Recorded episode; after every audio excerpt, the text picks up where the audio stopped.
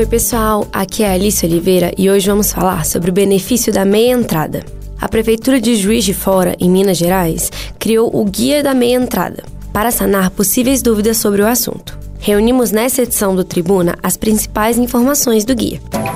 Tribuna do Consumidor o lugar onde o cliente tem razão.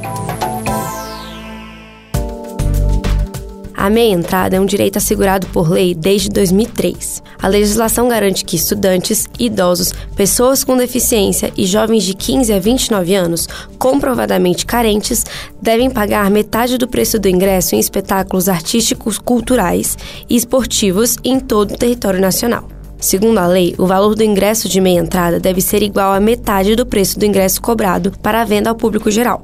O benefício da meia entrada é assegurado em 40% do total dos ingressos disponíveis para cada evento.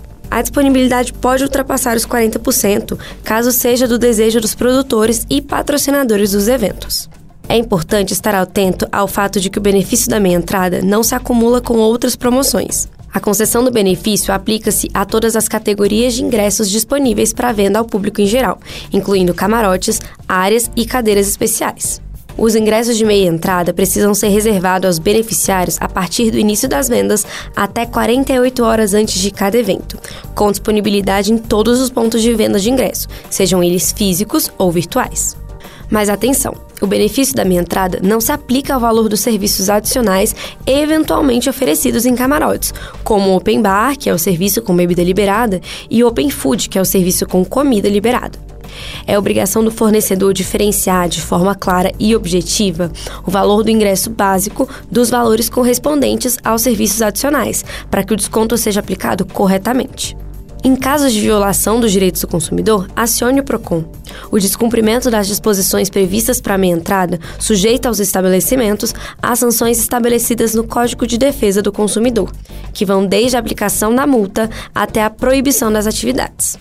Além disso, na ausência das informações quanto ao número total de ingressos e o número de ingressos disponíveis aos beneficiários da meia entrada, com a especificação por categoria de ingresso e do aviso de que houve o fim dos ingressos disponíveis aos beneficiários da meia entrada, incluindo formatos acessíveis a pessoas com deficiências sensoriais, o Código de Defesa do Consumidor garante aos beneficiários a meia entrada independentemente do percentual reservado. Além disso, algumas cidades possuem particularidades para o benefício da meia entrada.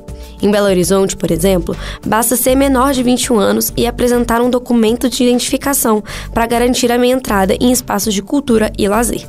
O Rio de Janeiro também garante meia entrada para menores de 21 anos em eventos de cultura e lazer, segundo a Lei Estadual número 3364 de 2000.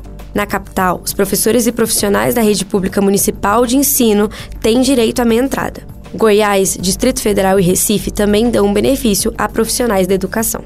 Em Goiânia, os doadores regulares de sangue também ganham um benefício, desde que sejam registrados perante a Secretaria Municipal de Saúde ou o Banco de Sangue. No Rio Grande do Sul também, desde que os doadores estejam registrados no Hemocentro e nos bancos de sangue dos hospitais do estado.